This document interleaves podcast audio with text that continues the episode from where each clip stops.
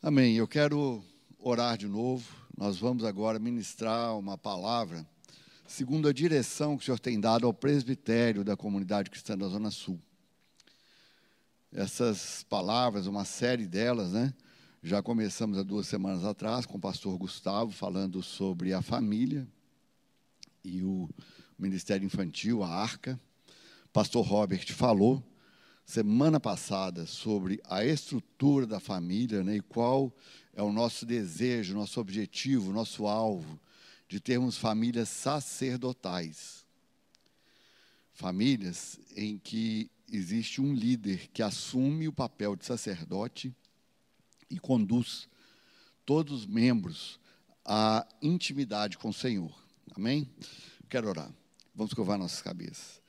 Senhor nosso Deus, nosso Pai, eu quero pedir que o Senhor abençoe o seu servo, Pai, para que eu transmita a tua palavra conforme o Senhor colocou no meu coração e que todas as palavras que eu disser aqui, Pai, sejam segundo a sua vontade.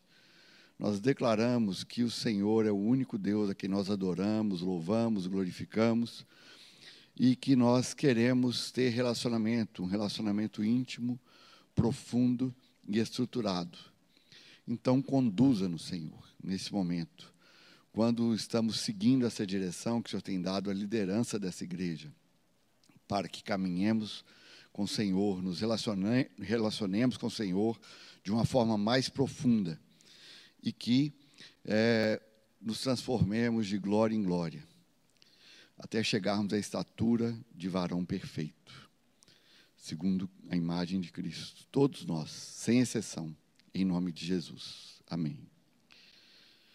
Bem, como eu falei, nós já temos ministrado aqui sobre a questão da palavra do Senhor que tem vindo para nós e tem é, feito, nos feito é, pensar, refletir sobre como está a nossa família. E se eu puder trazer um título para essa palavra, o título é Arrependimento Profundo. E essa palavra não tem o objetivo de esgotar o assunto, muito pelo contrário. Nós vamos hoje começar a cavar um pouco dentro da Bíblia, dentro dos nossos corações, sobre arrependimento profundo, sobre aquilo que vai nos fazer chegar ao meio através do qual nós vamos ser conduzidos a ter essa família sacerdotal.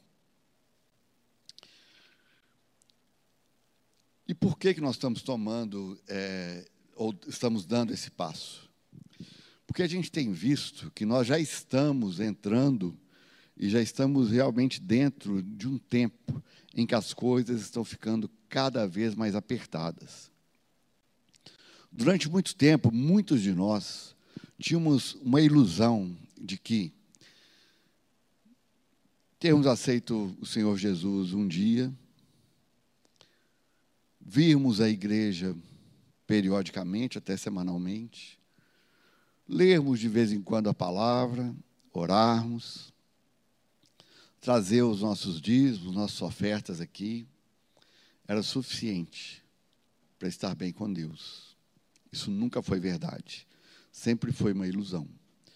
Só que agora, nós estamos chegando em um tempo em que o Senhor está requerendo muito mais de nós. E sabe por que Ele está requerendo mais de nós? É porque Ele nos ama. Porque tempos muito mais difíceis do que esses que nós estamos entrando nele virão sobre nós. E se nós não tivermos a casa fundada mesmo, fundamentada sobre a rocha, não é se, é quando vierem os ventos, a tempestade, nós não vamos prevalecer. Mas como eu tenho Jesus, Cristo está no meu coração, o Espírito Santo está em mim. Sim, mas você, vê, você vai perceber ao longo desse período que nós vamos entrar que você precisa se aprofundar muito mais. Eu li em um livro, na verdade, o tema desse livro era empregabilidade. Falava sobre a carreira das pessoas. E ele comparava a carreira de qualquer profissional a uma escada rolante descendo. Se aquele profissional quisesse permanecer no mesmo nível em que ele estava, ele tinha que subir no mínimo na mesma velocidade que a escada rolante descia, para ficar no mesmo nível. Mas se ele quisesse crescer, ele teria que subir a uma velocidade maior do que aquela que a escada rolante estava descendo, para que ele crescesse. Na vida espiritual, do mesmo jeito. Se você permanecer onde está, sua tendência é só descer. Porque é uma vida com Deus, não é só um momento com Deus. Então, que nós possamos a cada dia subir nessa, entre aspas, escada rolante, muito mais rápido do que ela desce. E é muito importante que a gente perceba que esse caminho está ficando cada vez mais estreito. E todos nós, essa decisão é nossa. Vamos decidir o quanto estamos dispostos a entregar os nossos corações e planos ao Senhor. O quanto nós estamos verdadeiramente dispostos a depender dele. Nós precisamos restabelecer o sacerdócio nos lares e conduzir a nossa família para um relacionamento de intimidade com o Senhor, não só nós mesmos, mas nossas esposas, nossos filhos, depois nossos netos, noras, genros, de forma que nada possa tirar isso deles. Esse é o legado que devemos deixar para as nossas famílias. E esse papel é o papel do homem, do marido, do sacerdote. Mas aí algumas irmãs podem me perguntar e dizer: Mas Marley, eu sou viúva, eu sou divorciada. Eu me casei, mas eu nunca. Melhor, eu tenho filhos, mas eu nunca me casei. como que o sacerdócio pode ser feito por um homem? Sendo que eu não tenho na minha casa esse homem. A Pedro nos orienta de uma forma muito clara, lá em 1 Pedro 2,9. Ele fala o seguinte: Vós, porém, sois raça eleita, sacerdócio real, nação santa, povo de propriedade exclusiva de Deus a fim de proclamardes as virtudes daquele que nos chamou, ou que vos chamou das trevas, das trevas para a sua maravilhosa luz. Então, todos nós, seja homem, seja mulher, seja criança, que já recebeu o Senhor Jesus, que tem esse entendimento, que tem o Espírito Santo nele, é um sacerdote diante de Deus. Mas é importante a gente deixar claro que se existe um marido na casa, o papel do sacerdote é dele. Se não existe o marido, por viuvez, divórcio ou por nunca ter se casado, o papel do sacerdote é da mãe. Ela vai conduzir os seus filhos à presença do Senhor. Mas, Marlene, meu caso não é nenhum desses. Eu tenho marido, mas ele não se converteu ainda ele não conhece Jesus. Ou ainda, ele conhece Jesus, mas ele não se posiciona muito bem. Como que eu faço nesse caso? Pedro também nos orienta com relação a isso. Para as irmãs cujos maridos não conhecem Jesus, ou mesmo o conhecendo, não se posicionam como sacerdotes no lar. 1 Pedro 3, 1 e 2 diz o seguinte: Mulheres, sede vós igualmente submissas a vosso próprio marido, para que, se ele ainda não obedece à palavra, seja ganho, preste atenção nisso aqui, sem palavra alguma, por meio do procedimento da sua esposa, ao observar o vosso comportamento cheio de temor. Então, Pedro não fala que é para ficar falando com o marido, ficar cobrando dele, não é isso sem palavras. Sem palavras. No meu casamento, a própria Simone diz que as maiores transformações que eu tive não foram aquelas que ela tanto falou comigo, mas foram aquelas pelas quais ela, sem falar nada comigo, orou e ela viu a transformação acontecendo. Então, irmãs, sejam sábias, segundo que a palavra nos orienta. Orem pelos seus maridos. Se ele ainda não tem essa condição de assumir, ou que se ele não, não quer ainda assumir esse papel. Porque lembre-se, essa obra é do Senhor, não é sua. A obra não é sua, é do Senhor. Inclusive, não é você mesma que se capacita a caminhar com o Senhor, a se relacionar com Ele. É Ele quem capacita todos nós a nos relacionarmos com Ele, caminharmos com Ele, andarmos em profundidade com o Senhor. Bem, esse, a gente vai voltar nisso ainda, mas o primeiro tópico é esse, é o nosso objetivo, é a família sacerdotal. E vou falar mais uma vez, a gente vai falar isso aqui mais uma vez ainda. Por quê que a gente está falando sobre isso? É importante, muito, é fundamental que você, cada um de nós tenha essa consciência muito clara em função do tempo que nós estamos vivendo. Estamos vivendo tempos difíceis. E eles não vão ficar mais fáceis. Eles vão ficar mais difíceis ainda. Por isso que a solidez do nosso relacionamento com Deus é fundamental para que nós caminhemos com Ele e suportemos todas as tribulações, desertos, desafios aos quais seremos submetidos.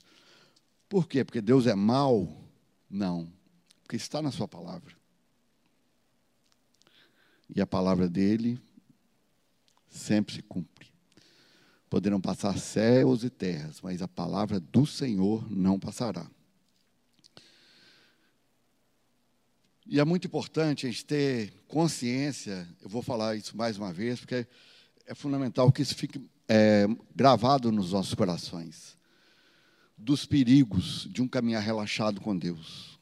Eu sou cristão, está ótimo, frequento a igreja, oro, vou numa igreja casa, leio a Bíblia, trago meu dízimo. Dízimo não é mensalidade, não é um seguro que você paga, não, viu, irmão? Para tudo ir bem para você, não é, não, é, não é nada disso. o dízimo, oferta, ou seja lá qualquer outra coisa que você oferecer ao Senhor, a sua própria adoração, só tem valor se for de todo o seu coração. Você não pode comprar Deus, você não consegue enredar Deus de nenhum jeito, não tem nenhuma forma, nada. Você também não pode esquadrinhá-lo, não.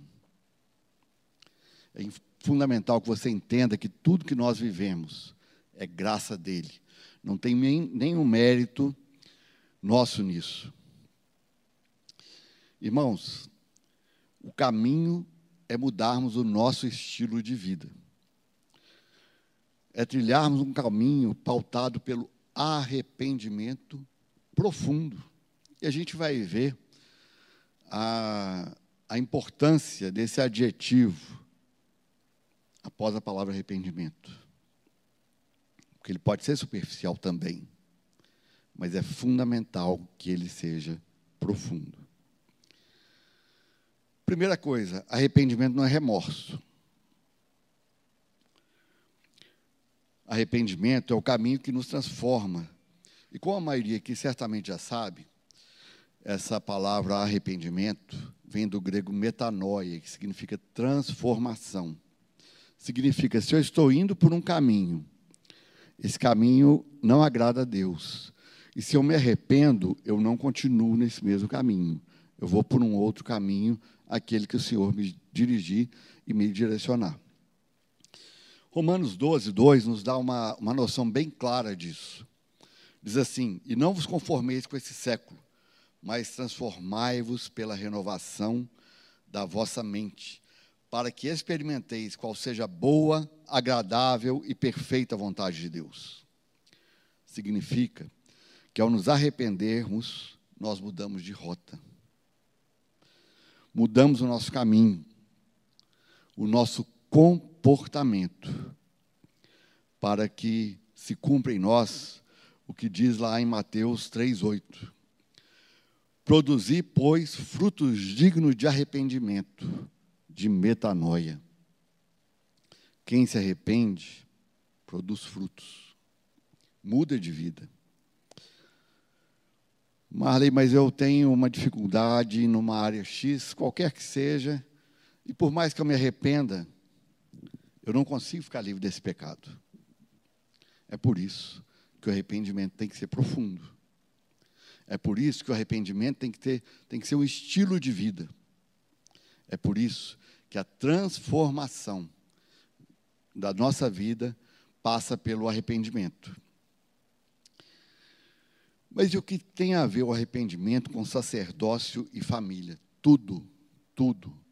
Arrependimento tem a ver com qualquer coisa que, diz, que diga respeito ao seu relacionamento com o Senhor. No que diz respeito à adoração, você vai alcançar lugares mais profundos em Deus, quanto mais profundamente você se arrepender.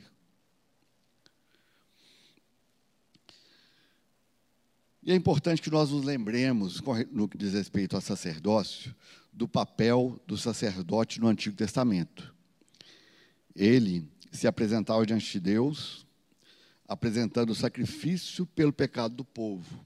E hoje, o marido, ou não tendo o marido em um lar, a esposa deve apresentar diante de Deus, ou a mãe, né, deve se apresentar diante de Deus, se arrependendo pelo seu pecado e pelo pecado da sua família. O sacerdote do lar deve exercer também uma liderança. Mas que tipo de liderança?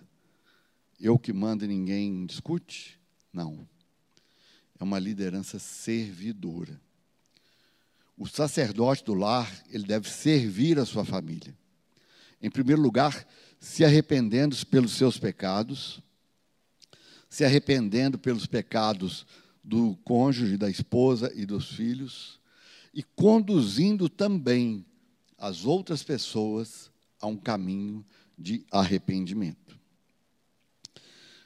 Tem um exemplo na Bíblia que me chama muita atenção no que diz respeito a isso, que é o exemplo de Jó.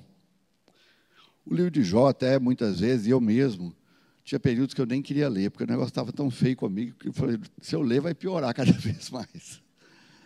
Mas, lendo Jó, a gente encontra alguns tesouros que são riquíssimos. Vamos ler o início do livro de Jó. A gente vai ler Jó 1, capítulo 1, versículos 1, 2, 4 e 5.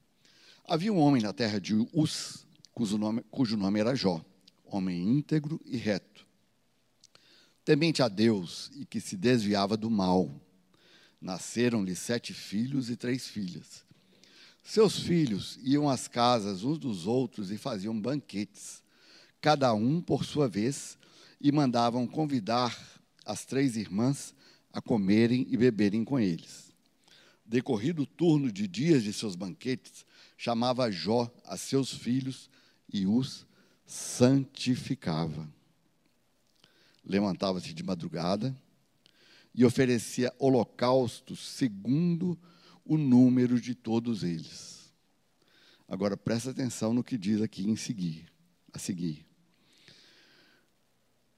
Pois dizia: Talvez tenha pecado os meus filhos e blasfemado contra Deus em seu coração. Muitas vezes eles nem faziam nada, nenhum ato, nenhuma atitude de pecado, mas tinham pecado em seus corações. E hoje o Antigo Testamento, o Novo Testamento é muito mais amplo, porque no Sermão do Monte o Senhor deixa isso mais claro. Você não precisa matar seu irmão. Se você o odiar, você já o matou. Então você não precisa consumar o pecado. Se está no seu coração, você já pecou.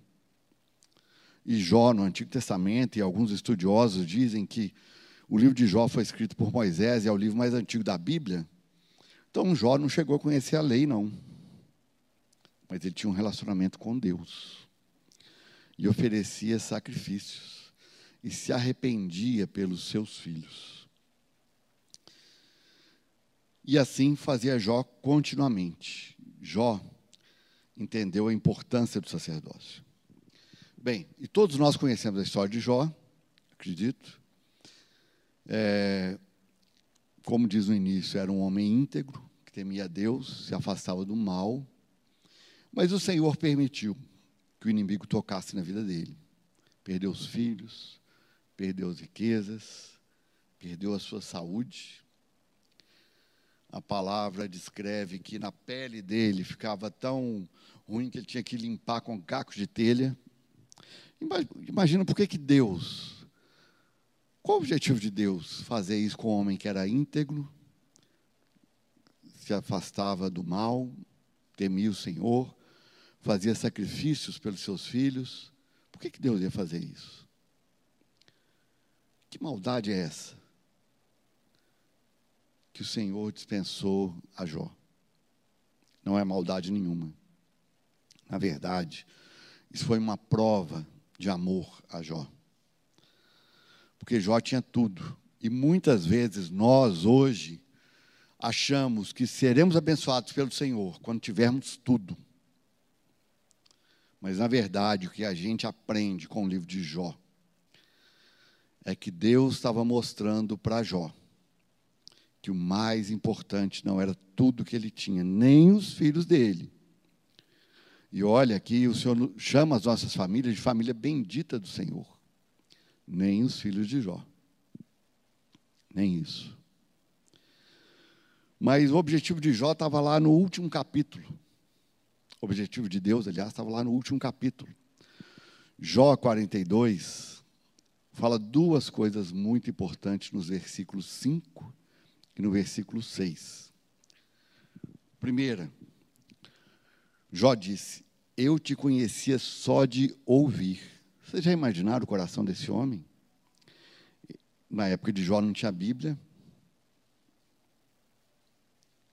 Como que ele conhecia Deus só de ouvir? Deus falava com ele. Mas agora os meus olhos te veem. Isso foi conseguido através de todo esse tratamento, que para nós parece terrível, Parece que é uma maldição, mas não é. O que é terrível e o que é uma maldição é a gente ficar preso a essa terra, achando que o que nós temos, o que nós vamos conseguir, o que nós vamos fazer é o que importa. Quando, na verdade, o que importa é o quanto nós fazemos não para Deus, porque Deus não quer que nós façamos nada para Ele, mas o quanto nós fazemos com Deus. Lembre-se, Deus é um Deus de relacionamento. Ele não é o dono de uma fábrica que tem uma linha de produção onde ele quer, onde ele quer operários. Ele tem filhos. E ele quer, ele deseja ardentemente que cada um de nós tenha relacionamento íntimo com o Senhor. Então Jó, que já tinha essa visão, já andava segundo aquilo que a palavra dizia, quando a palavra nem existia ainda, não estava escrito. E a palavra sempre existia, porque era Jesus, mas ela não estava escrita. E Deus mostrou para Jó que o importante era o relacionamento com Ele. E é isso que o Senhor quer nos mostrar hoje. Vão vir dias difíceis sobre nós, meus irmãos, dias muito difíceis. Será que nós estamos preparados? Será que existe em nós um coração contrito, um espírito quebrantado para sofrer perseguições, para perdermos tudo que temos, para que nós entendamos que a única coisa que vale a pena termos é o Senhor em nosso coração? É muito importante isso. E eu quero ler de novo os versículos 5 e 6 de Jó 42, porque isso é muito importante para nós, para que fique fixado em nossos corações. Eu te conhecia só de ouvir, mas agora os meus olhos te veem. E no 6 que eu não li ainda, vou ler agora. Por isso eu me abomino e me arrependo no pó e na cinza. Então, arrependimento não é uma coisa nova, não, irmãos desde o primeiro livro que foi escrito na Bíblia. Jó já falava sobre isso. Ele teve essa revelação. Bom, e como que a gente pode ter esse coração arrependido, quebrantado diante de Deus, para sermos verdadeiros sacerdotes da nossa família? Como que a gente pode aplicar todos esses conceitos, tudo isso que a gente tem falado, tudo, isso, tudo que você já aprendeu sobre arrependimento, antes de ouvir essa palavra hoje, que Deus já falou ao seu coração? Nós vamos aprendendo é dia após dia, mas é fundamental que precisamos mudar o nosso estilo de vida com Deus. E é importante que nós não nos iludamos, porque se não houver a mudança no nosso estilo de vida, nosso relacionamento com Ele não muda. Se não tivermos disciplina, se não estabelecermos prioridades no nosso relacionamento com Deus, a gente não vai aprofundar nesse relacionamento, não não vai ficar no mesmo nível em que a gente está. E você lembra do exemplo da escada rolante? Ela vai só descendo. Sabe por quê? Porque Deus é um Deus que se revela a cada dia. Quando você lê Gênesis, você vê Deus se revelando de alguma forma. Ao longo do Antigo Testamento, você vai vendo Deus se revelando de uma forma cada vez mais ampla. E não é diferente no Antigo Testamento, no Novo Testamento. E não é diferente nos dias de hoje. Deus está se revelando cada vez mais. Se você obtiver um relacionamento com Deus, uma revelação, e achar que aquela é a última, meu irmão, você já perdeu. Porque o Senhor tem muito mais para mostrar. Muito mais.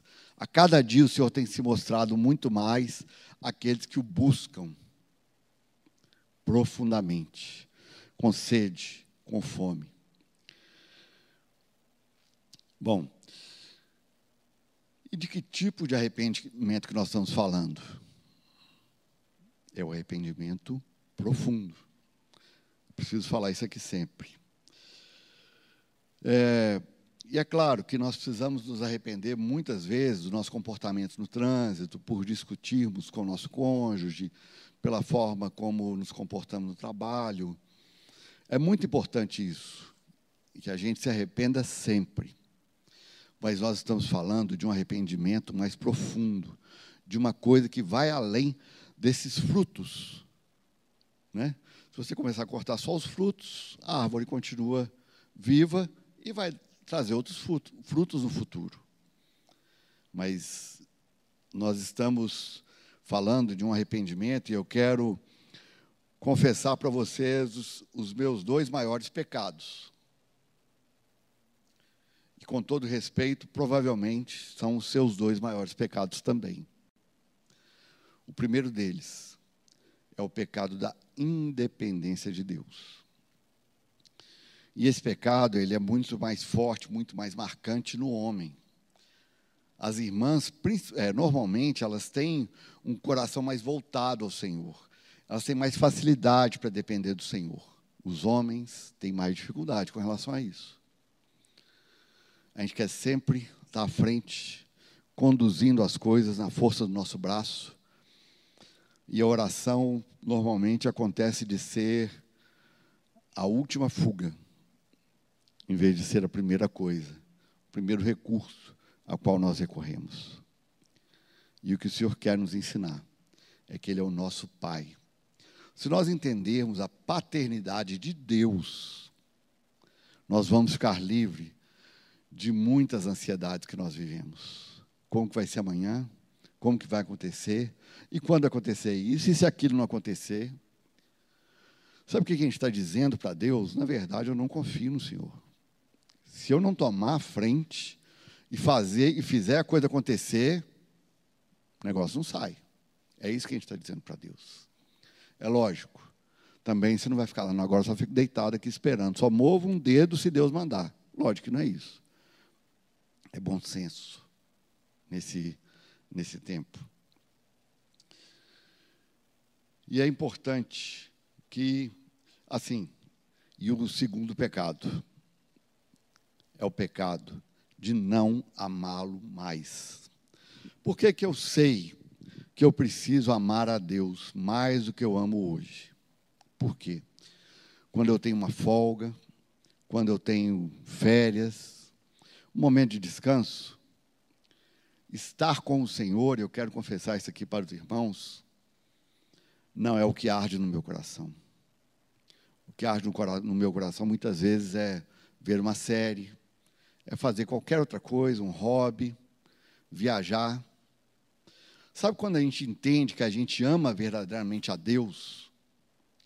Quando a gente tem qualquer folga no trabalho, nas atividades domésticas, em qualquer atividade que a gente precise fazer. E eu ainda preciso chegar lá, não cheguei lá ainda. É, eu anseio por estar um tempo com Deus, sozinho com Ele. Isso, meus irmãos, é um dos meus pecados. Eu preciso me arrepender dele profundamente. Primeiro, por não depender totalmente de Deus. E segundo, por não amá-lo mais. Por não desejar estar na presença dele, junto com ele. Na presença dele nós vivemos, né? isso é, é importante sempre. Mas tem aquele momento a sós com ele. Só eu e Deus. E se eu não me arrepender profundamente, a minha mente, a minha alma não vai deixar isso acontecer, porque a minha mente, a minha alma sabem que isso é a morte para elas. Elas vão querer estar sempre no controle das coisas. Por isso que Jesus fala que a gente deve pegar a nossa cruz e segui-lo. A gente tem que pegar nossa cruz todos os dias. Temos que crucificar a nossa alma, nosso coração. Alguns dizem que nós devemos nos evangelizar todos os dias. Tamanha resistência que o nosso coração, a nossa natureza adâmica tem contra a palavra. E ela tenta sufocar a natureza divina que existe em nós. Paulo orienta para a gente não apagar o Espírito Santo. E lembre-se que o Espírito Santo é uma pessoa que ora por nós com gemidos inexprimíveis. Então a gente tem que estar o tempo todo alimentando, nos alimentando espiritualmente. Bom, vamos ver o que a Bíblia nos fala sobre o arrependimento profundo. Eu quero convidar todos agora a abrirem suas Bíblias no Salmo 51. E nós vamos aprender com aquele que a Bíblia diz que é era um homem segundo o coração de Deus, Davi. Paulo falou isso lá em Atos 13. Um homem segundo o coração de Deus. Apesar de todos os pecados dele, apesar de todas as bolas fora dele, apesar de tudo, ele era um homem segundo o coração de Deus. Porque ele era pronto para se arrepender. E eu quero ler com vocês esse salmo. Eu quero dizer para vocês que nesse momento, quero dar uma orientação clara, que o Salmo 51 seja um salmo no qual a gente faça a nossa morada, até que ele esteja impregnado dentro de nós, de forma que isso se torne o nosso estilo de vida. Diz assim: Compadece-te de mim, ó Deus, segundo a tua benignidade e segundo a multidão das tuas misericórdias apaga as minhas transgressões. Lava-me completamente da minha iniquidade, purifica-me do meu pecado, pois eu conheço as minhas transgressões e o meu pecado está sempre diante de mim. Pequei contra ti, Senhor, contra ti somente, e fiz o que é mal perante os teus olhos, de maneira que serás tido por justo no teu falar e puro no teu julgar. Eu nasci na iniquidade e em pecado me concebeu a minha mãe. Presta atenção no 6. Eis que te comprases, na verdade, no íntimo, e no recôndito me fazes conhecer a sabedoria. O arrependimento vai nos conduzir a isso.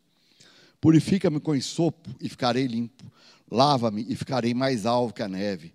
Faz-me ouvir júbilo e alegria, para que exultem os ossos que esmagaste. Esconde o rosto dos meus pecados e apaga todas as minhas iniquidades o 10 é fantástico. Cria em mim, ó Deus, um coração puro e renova dentro de mim um espírito inabalável. Não me repulses da tua presença, nem me retires o teu Santo Espírito. Restitui-me a alegria da tua salvação e sustenta-me com o espírito voluntário. Então, ensinarei aos transgressores os teus caminhos e os pecadores se converterão a ti. Livra-me dos crimes de sangue, ó Deus, Deus da minha salvação, e a minha língua exaltará a tua justiça. Abre, Senhor, os meus lábios, e a minha boca manifestará os teus louvores. Pois não te comprases em, sacrifícios, do contrário, eu te daria. E não te agradas de holocausto de holocaustos. Presta atenção no 17. Sacrifícios agradáveis a Deus são o espírito quebrantado, coração compungido e contrito, não o desprezarás, ó Deus. Faze bem a Sião, segundo a tua boa vontade.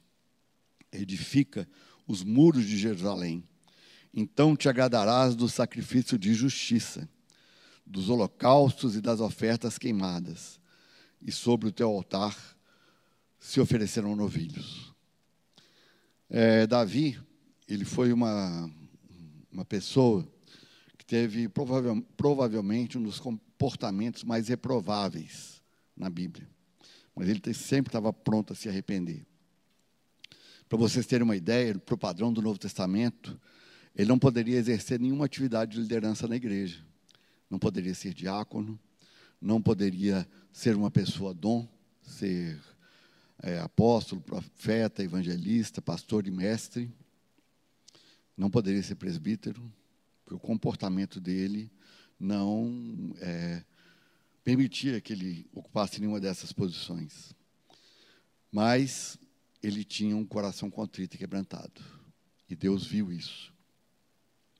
Irmãos, quero dizer mais uma vez que o Salmo 51 seja a sua morada durante um tempo, até que a necessidade do espírito de, de arrependimento seja criada em nós. E tem outros salmos que falam de arrependimento, ou são salmos penitenciais. Se você puder, anote, mas isso vai estar gravado, né? você pode ver depois. São o Salmo 6, o Salmo 32, 38, o próprio 51, quem já leu o Salmo 102, 130, e também no Salmo 34, o versículo 18 diz: Perto está o Senhor dos que têm o coração quebrantado e salva os de espírito oprimido. Se você quer o Senhor perto de você, tenha o um espírito quebrantado. O Senhor vai estar perto de você. E o Salmo 139 também, versículos 23 e 24, nós já até oramos aqui que diz: Sonda-me, ó Deus, e conhece o meu coração, prova-me e conhece os meus pensamentos. Vê se há em mim algum caminho mau e guia-me é, pelo caminho eterno. E quais são os, os benefícios que nós vamos obter de uma vida de arrependimento? O primeiro deles é um relacionamento íntimo com o Senhor. Isso não tem preço, não tem igual. O arrependimento no que nós faz, é, fazemos e desejamos na nossa aplicação prática nas casas, de um sacerdócio, é, de forma que nós conduzamos as nossas famílias diante do Senhor, é como um óleo que não permita, que não permite que as peças se quebrem, que as engrenagens se quebrem, porque cada um de nós, na nossa família, vai ter que abrir mão de muitas coisas para termos uma família sacerdotal. Então, o arrependimento é esse óleo. E outra coisa, Muitas vezes a gente quer receber poder do Senhor, glória a Deus, e Ele disponibiliza poder mesmo. E nós precisamos receber do, do alto o poder. Mas tem uma coisa que é muito mais importante que o poder: é a pureza da nossa vida com Deus, é a pureza do nosso ministério. Eu já vi, vocês já devem ter visto também, pessoas que têm ministério poderoso e destruíram a vida de muitas pessoas. Então, preste atenção: a pureza é mais importante do que o poder. E o caminho para isso é o arrependimento. Outra coisa que a gente precisa entender: arrependimento é diferente da autocondenação. Autocondenação é quando eu fico me culpando por aquele pecado. E ela pode acontecer é, de duas formas. Deus te convence do pecado e você não se arrepende. Então você fica com aquele peso, carregando aquele peso que não é seu, você não deve carregar, você deve lançá-lo para o Senhor, mas você não arrepende. Então você fica andando com aquilo, aquele peso morto. Ou então Deus te convence do pecado, te perdoa e você não se perdoa.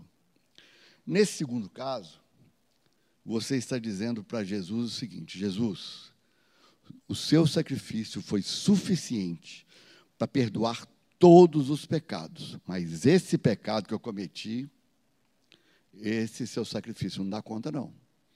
Esse foi muito grave. Esse foi muito difícil. É o que nós estamos dizendo. Se nós não recebemos o perdão do Senhor e não tivermos essa convicção de que Ele nos perdoa. Agora, para isso, é fundamental que busquemos mesmo arrependimento. E eu quero ler aqui uma frase que é atribuída a Jonathan Edwards. Ele falou o seguinte, segundo eu li, né? Eu preciso me arrepender do meu arrependimento, que às vezes é tão superficial. Então, meus irmãos, o arrependimento é um caminho, é um estilo de vida se nós tivermos uma vida de arrependimento, não haverá bloqueios nos nossos canais com Deus, na nossa oração, leitura da palavra, adoração, não, não haverá bloqueios. Não haverá bloqueios para o Espírito Santo falar conosco. Muitas vezes o Espírito Santo está falando conosco, mas a gente não consegue ouvir, porque os canais não estão limpos. O arrependimento é, limpa esses canais. E Paulo fala também em 2 Coríntios 7,10. Porque arrependimento muitas vezes traz uma tristeza nos nossos corações. E Paulo fala, porque a tristeza, segundo Deus, produz arrependimento para a salvação, que a ninguém traz pesar, mas a tristeza do mundo produz morte. Então é essa tristeza que nós queremos a que não traz pesar, mas que traz salvação para nós. Irmãos, eu queria falar algumas coisas aqui ainda para terminar sobre arrependimento profundo. Como eu falei no início, a gente não pretende aqui hoje é, concluir, né, explorar tudo isso, muito pelo contrário, nós estamos dando só os primeiros passos e trazendo, primeiramente para nós que fazemos parte da liderança desse ministério e para todo o ministério, algumas verdades sobre o arrependimento, que é o que vai possibilitar com que tenhamos famílias sacerdotais. Vejam bem, a falta de arrependimento é o que nos impede de ter tempo com a palavra, tempo com o Espírito e até tempo com os irmãos. Tempo também de esperar neles. Isaías 40 falando sobre isso. Aqueles que esperam no Senhor renovam as suas forças, sobem com asas como águia, correm e não se cansam, caminham e não se fatigam. Às vezes a gente não consegue fazer isso. É falta de arrependimento. Ou o arrependimento ainda está muito raso. A falta de arrependimento, a falta de fome e sede por Deus, vem do fundo do seu coração, pois há outras prioridades em sua vida. Não fosse o tempo, eu queria citar um exemplo meu aqui. Mas saiba disso. O arrependimento profundo é o que limpa profundamente as nossas entranhas, vai a todas as profundezas do nosso coração, da nossa alma, e traz cura por nós. E vocês já viram quando doente está no hospital, os médicos ficam muito preocupados quando ele não tem fome. Se você não tem fome de Deus, se eu não tenho fome de Deus, eu tenho que ficar preocupado porque eu estou doente. E o arrependimento é o remédio, é o medicamento, é a cura. Através do Espírito Santo, que vai fazer com que eu tenha fome e sede de Deus. Porque ele atinge essas profundezas do coração. E quanto mais profundamente você se arrepender, mais se torna puro e se torna mais clara, mais constante e mais insaciável a sua fome e sede por Deus. E os benefícios do arrependimento profundo? Se você é infiel a Deus, inconsistente ou incapaz de se, concentrar em uma atividade, a cura é o arrependimento. Você deve ser capaz de estabelecer a direção ministerial fielmente a Deus, independente de qualquer circunstância. Lembra da, do que Jesus falou sobre as, as duas casas, uma sobre a rocha, outra sobre a areia? Às vezes, a sua casa, você acha até que não, mas ela ainda está, tem muitas partes dela que está sobre a areia. E o arrependimento vai te levar, vai te mostrar isso e vai te conduzir a firmar sua casa sobre a rocha. O arrependimento traz controle sobre a sua fala. E é muito importante isso. Se você está sendo provado por Deus, você deve ter cuidado com o que você diz. Você deve falar o mínimo possível. Se você está passando por um deserto, uma provação, tome cuidado com o que você fala. Porque as palavras erradas ditas pela sua boca podem aprofundar as raízes do que você tem, é, daquilo que levou Deus a te conduzir a um tratamento. É muito importante a gente é, estar atento à palavra de maledicência. Por que, que Deus deixou isso acontecer comigo? Eu sou tão assim, assado. Por quê? A nós não cabe perguntar isso, não. Ele é o Senhor. Ele é o Senhor. Não somos nós, não. Mas, pelo contrário, se você está passando por um momento de provação, glorifique a Deus. Louve o Senhor. Leia a Bíblia. Proclame palavras de sabedoria. E você se lembra lá no Salmo 51, 6. Eis que te compraz na verdade no íntimo, e no recôndito me fazes conhecer a sabedoria. Quando você se arrepende você é conduzido por esse caminho. Adore o Senhor quando estiver passando qualquer dificuldade. E por quê? Eu, eu tenho uma que é pior ainda. Gente, eu ando tão assim, tão assado, e o outro irmão lá, todo desleixado, não tem problema nenhum. Tudo que ele faz dá certo. Irmão, isso não compete a você. Deus trata com cada um conforme Ele quer. Ele é o Senhor. Me lembro de uma das frases do Vitor que ele falou: arrependimento tem a ver com o governo, tem a ver com quem manda. Se eu me arrependo, eu estou reconhecendo que eu tenho um Senhor a quem eu devo obedecer, que é Deus. E outra coisa, o arrependimento corta os laços com o mundo você passa a ter menos necessidade de, de, distrações e fugas. Você passa a entender que a sua real, única e verdadeira necessidade é o Senhor. As outras coisas, o Senhor acrescenta se Ele quiser, né? Quanto mais você procura a vontade de Deus, mais forte o seu ministério sacerdotal se torna. Deus começa a falar mais com você você passa a ter mais revelações do Senhor. Você passa a ter mais intimidade. Você quebra laços e associações do pecado, do passado.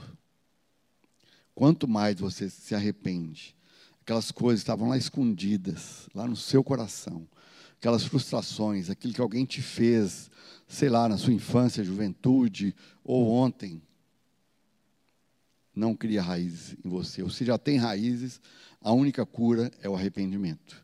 Porque como Paulo fala lá em raiz de amargura, gente, e, e é uma raiz mesmo, ela passa a ter vida própria. Ela vai crescendo aí mais profundo no seu coração.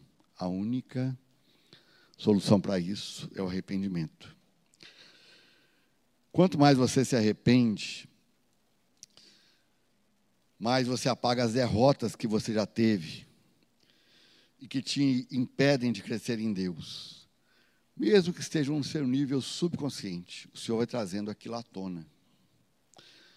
É, tem uma passagem lá em Malaquias que fala que Deus se assenta como o derretedor de prata, derretedor e purificador de prata. Eu nunca trabalhei com prata, mas já trabalhei com é, estanho, né, com cobre, ferro. E quando você coloca o fogo debaixo daquela vasilha, onde está tudo, as impurezas começam a subir. Quanto maior a temperatura, maior o número de impurezas. E você percebe que o volume do que fica é muito menor, mas está puro. Então eu tenho essa visão porque eu já vivi isso. E com a prata certamente não é diferente, mas tem algumas irmãs que estavam estudando esse texto lá de Malaquias e queriam entender melhor. E foram até um profissional que trabalhava com isso. E elas foram lá, se sentaram, perguntaram para ele como que era o trabalho dele, e ele falou: Olha, eu vou purificando a prata, vão subindo as bordas, eu vou tirando. E elas perguntaram: E quando você sabe que a prata está pura? Ele falou assim: Olha, quando eu conseguir ver o meu rosto na prata, é sinal de que a prata está pura. O Senhor acendeu o fogo debaixo de nós. E quanto mais você se arrepende, mais borras vão vir à tona, mais coisas que você nem imaginava vão vir à tona. O caminho é que você se arrependa. E até quando vai durar esse processo? Até que o Senhor se veja em nós. Já pensou o dia que Deus puder ver o rosto dele no rosto de cada um de nós que está aqui, inclusive de você que está em casa também? Aí sim nós chegamos ao final do processo. E ele elimina, o arrependimento elimina a força da maledicência, da amargura e da rebeldia na sua alma. Portanto, nós, como sacerdotes e nossa família, precisamos lidar de forma mais intensa com as nossas falhas e problemas. Eu já vou adiantar, não vai ser fácil, porque a escolha é nossa. Deus não impõe nada. Nós é que vamos determinar o nível no qual nós vamos andar com Deus. O quanto nós vamos depender dele. Nós é que vamos determinar isso. E nós, sozinhos, nós não damos conta, com certeza. Então, é por isso que a gente precisa depender cada vez mais e mais de Deus e do Espírito Santo. Sem um arrependimento profundo, essa tarefa é impossível. E nós buscamos famílias sacerdotais que gerem frutos dignos de arrependimento e frutos que permaneçam. Porque o arrependimento é gerado pelo Espírito Santo, não por nós. E não existe nenhum mérito nisso, em nós mas toda a glória e honra e todo o mérito pertence ao Senhor. Glória a Deus. Quero orar aqui. Senhor, nosso Deus, nosso Pai, nós nos posicionamos agora, Pai, humildemente diante do Senhor. Nós sabemos, Pai, que de uma forma mais intensa, de uma forma intencional, nós estamos ainda dando apenas os primeiros passos, Senhor, em caminho a esse arrependimento mais profundo. Senhor, conduza-nos, não permita que caiamos em armadilhas da nossa alma, do nosso coração, achando que já é o suficiente. Nós entendemos que se paramos em qualquer parte do caminhar com o Senhor, em qualquer parte do relacionamento contigo, nós estamos naquela posição da escada rolante. O Senhor vai mostrando mais coisas e nós vamos só indo cada vez mais para baixo. Nós queremos, Senhor, subir cada degrau dessa escada rolante, dia após dia. Senhor, nós não queremos ficar de fora da manifestação do Teu Espírito Santo, da manifestação gloriosa o Senhor já tem feito e, e fará cada vez mais no nosso meio. Nós não queremos ser assistentes, mas nós queremos ser participantes ativos, pessoas que fazem diferença nesse momento tão difícil, o qual nós já estamos entrando. E a coisa vai apertar muito mais. E glória a Deus por isso, porque o Senhor nos capacita, o Senhor nos fala, o Senhor nos dirige, nos orienta a como nos comportar nesses momentos tão difíceis que nós já estamos e que entraremos ainda muito mais profundamente. Muito obrigado, Pai. Ensina-nos a nos arrepender, a termos corações maleáveis. Não permita que a nossa alma, a nossa mente tomem o controle das nossas vidas mesmo que os fatos digam que é necessário, fundamental que isso aconteça, que nós sejamos direcionados, dirigidos, conduzidos pelo Teu Espírito Santo a cada momento. Senhor, nós queremos ouvir a Sua voz todos os dias.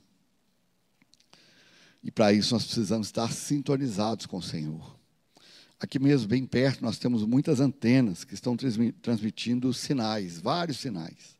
Televisão, de rádio, mas a gente não está sintonizado com nenhum deles. Por isso que nós não os ouvimos. Mas se nós nos sintonizarmos na frequência de alguma dessas antenas aqui, nós vamos às vezes ver e às vezes ouvir é, o que elas estão transmitindo. E nós sabemos que o Espírito Santo não para de falar em nenhum momento. Então, ensina-nos, Senhor, a, nos, a termos os nossos corações sintonizados no Espírito Santo, para que ouçamos a cada dia, Pai, o que o Senhor está nos dizendo. E para isso, nós precisamos de um coração contrito e quebrantado. Ensina-nos, Pai, conduza-nos nesse processo, em nome de Jesus. Amém.